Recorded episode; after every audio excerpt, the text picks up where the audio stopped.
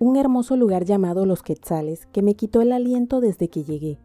A pesar de que no soy amante del frío, el lugar enamora desde el primer momento con unos paisajes que le ganan a la imaginación. Al llegar, nos encontramos con un bajareque que es una lluvia ligera, pero constante y bastante agradable, porque no son los aguaceros fuertes con truenos o brisa fuerte que normalmente ocurren. Una lluvia que permite seguir con las actividades, no todas y con precaución porque el suelo está bastante húmedo pero el leve ruido en las hojas de los árboles y en el suelo ayuda a relajarse aún más. El clima se vuelve más fresco, en mi caso ya sentía frío porque siempre he sido friolenta.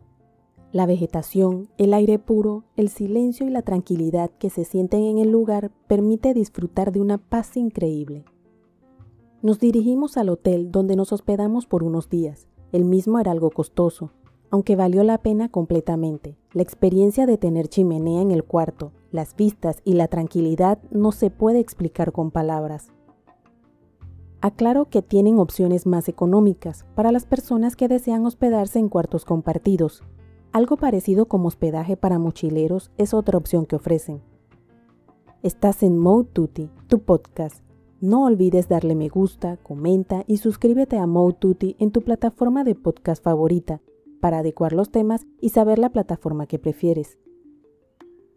Como éramos un grupo grande, tomamos las habitaciones que contaban con chimenea, baño propio y agua caliente.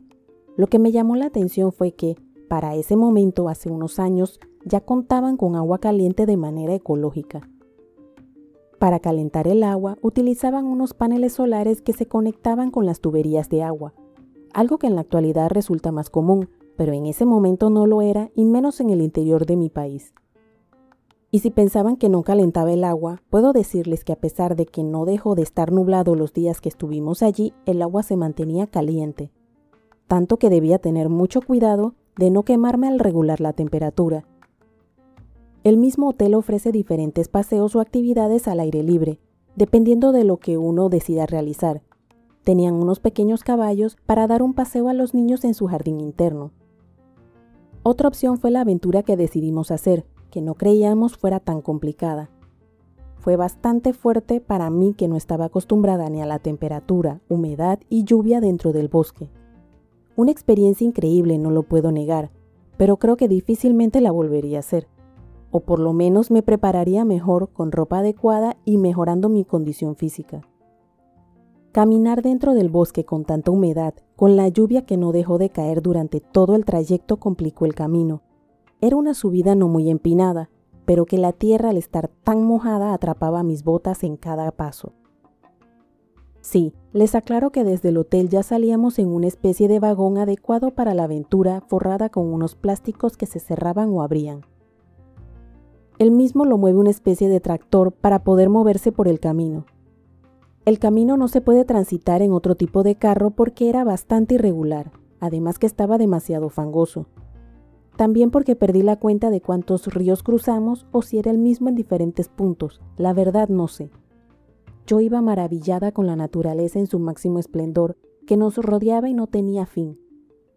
Peleando con el frío como ya es mi costumbre, pero emocionada por no saber lo que íbamos a encontrar. Se me hizo eterno llegar a nuestro destino, de pronto porque quería llegar rápido. Al llegar, nos dieron las instrucciones. Luego debíamos caminar una pequeña subida a un lugar donde nos colocamos botas de lluvia. En dicho lugar apreciamos gran cantidad de aves que llegaban a tomar miel en unos contenedores especiales que les tienen. Verlos llegar con la posibilidad de apreciarlos tan de cerca fue increíble. Allí empecé a preocuparme de que lo que nos esperaba no iba a ser un camino sencillo, pero no quedaba más que seguir sin imaginar lo que realmente me esperaba, desde que las manos sin empezar a caminar ya las tenía azules. Empecé a asustarme y a sentir que me faltaba el aire. Me quedaba cada vez más lejos del resto del grupo. Como pude tomé lo poquito de aire que lograba entrar a mis pulmones, para intentar avanzar y no quedarme tan lejos del grupo. Solamente podía pensar que mis sobrinos y hasta mis padres, que son mucho mayores que yo, iban sin problema. Eso me hizo sentir peor, así que traté de no pensar para calmarme y poder avanzar. Por suerte, logré alcanzarlos antes que el camino se volviera realmente complicado, donde a cada paso que daba se me quedaba la bota enterrada en el lodo. Desde ese momento se me olvidaron mis manos azules y la falta de aire. Ahora debía preocuparme por no caerme, logrando sacar las botas con lodo hasta casi el borde. Terminé casi como gateando para no quedarme sin zapatos. Lo bueno que en ese momento no era la única. Los más experimentados iban rápido, no sé si la experiencia o las condiciones. Hasta llegué a pensar que debía haber alguna otra forma de realizar el recorrido porque ni se llenaron de lodo. Creo que de pronto sería buena idea hacer grupos para que los experimentados no se sientan atrasados por los que no estamos acostumbrados. De esta forma no se separa el grupo, como sucedió en gran parte del camino. La vegetación era increíble en todo el trayecto, hasta llegar a una hermosa cascada que era el final del paseo. Se lograba escuchar unos minutos antes de terminar de subir, hasta lograr verla completa. Con el frío, claro que no provocaba bañarse, pero ver la fuerza del agua y la hermosa vista valió la pena. Al regresar, no creas que fue sencillo, porque era bajar todo ese camino completamente mojado y enlodado. Un paso en falso y uno quedaba en el suelo rodando hasta abajo, así que debíamos ir con cuidado. Otra vez se separó el grupo, tanto así que los experimentados no nos esperaron y prefirieron irse a pie de regreso hasta el hotel.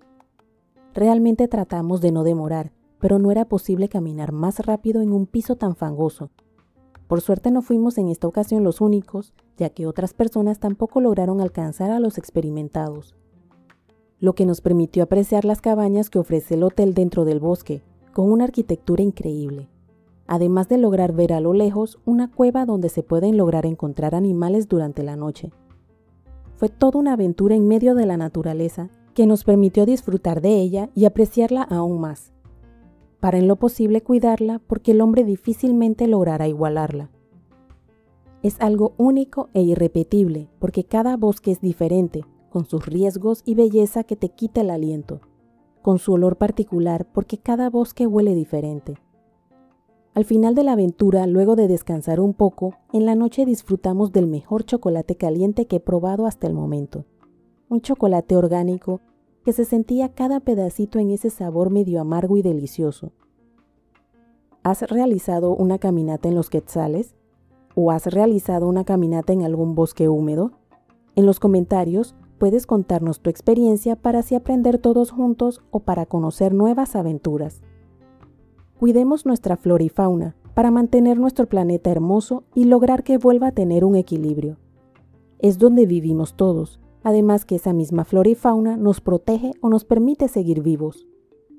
¿Quieres saber dónde queda este hermoso lugar? Solamente deja en los comentarios que deseas información del lugar para darte los datos y así puedas disfrutar de una experiencia y aventura increíbles. Recuerda suscribirte a mi podcast Tutti en la plataforma de tu preferencia. Indica que te gusta y deja tus comentarios dentro de la cordialidad para poder adecuar los temas y saber la plataforma que prefieres. Puedes seguirme en mi blog moututi.com, en Instagram, Twitter y Facebook como arroba y en mi canal de YouTube Moututi.